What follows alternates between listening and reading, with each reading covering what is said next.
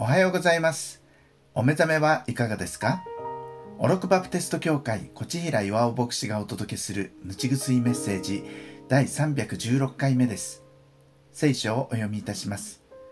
コリント人への手紙第24章6節と7節。闇の中から光が輝き出よと言われた神がキリストの御顔にある神の栄光を知る知識を輝かせるために私たちの心を照らしてくださったのです。私たちはこの宝を土の器の中に入れています。それはこの計り知れない力が神のものであって私たちから出たものでないことが明らかになるためです。聖書によれば人間は他の動物たちと違って神が土の塵から形作られました。さらに人間には他の動物にはない特徴が2つあります。一つは神の形に似せて作られたということ。もう一つは神の息が吹き込まれたということです。神の形に似せて作られたということは物理的な姿形のことではなく精神的道徳的社会的に神のような一面を持ち神の栄光を表すものとされたということです。また神の息が吹き込まれたということは人が神を意識し神と交わり神を礼拝するものとされたということです。このようにして人は他の動物とは異なった存在として神が特別に創造されたわけですから人の命の価値を他の生物と同等にみなすべきではありません。もちろん地球上のあらゆる生物は等しく神の創造によるものであり愛すべき保護するべきものですが命の価値という点で差があるのです。しかし残念なことに人は罪を犯したために神の栄光を受けられなくなってしまいました。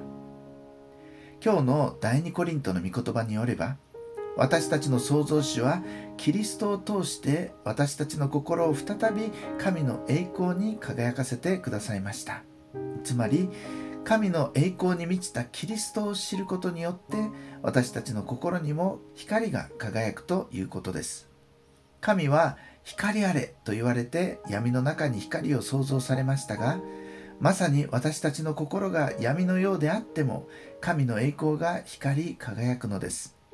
罪によって神の形が歪められ霊的に目が閉ざされてしまった私たちですがキリストを通して本来の姿を回復することができるのです。7節にはとても素敵な聖句が書かれています。私たちはこの宝を土の器の中に入れていますというのです。この宝というのは一言で言えば神の栄光です。他の生物には見られない人間だけに与えられた神からのプレゼントです。普通大切なプレゼントはそれにふさわしい入れ物に入れておきます。宝石であればその宝石に見合った高級な宝箱に保管するでしょう。しかし神からのプレゼントは金や銀の器ではなく土の器に入れているというのです。土の器は地味で決してきらびやかではありません。また欠けたり傷ついたりしやすいものです。価値あるプレゼントを入れておくにはふさわしいとは言えません。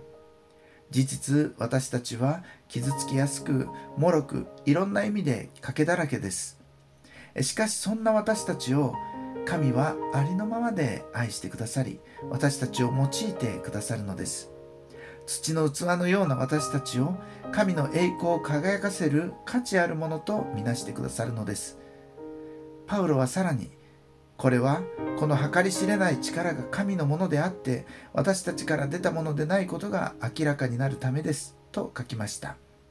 私たちがおごり高ぶることなくただ神だけを見上げ神に栄光をお返しするために私たちは土の器のままで生かされているのです。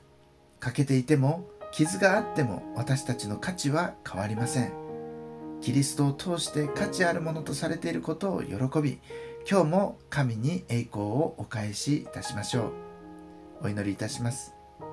神様私は弱く傷つきやすい人間です。しかしそんな私をあなたが選んでくださり光を輝かせてくださいました。あなたに栄光をお返しするものとなれますように。イエス様のお名前でお祈りいたします。アーメン。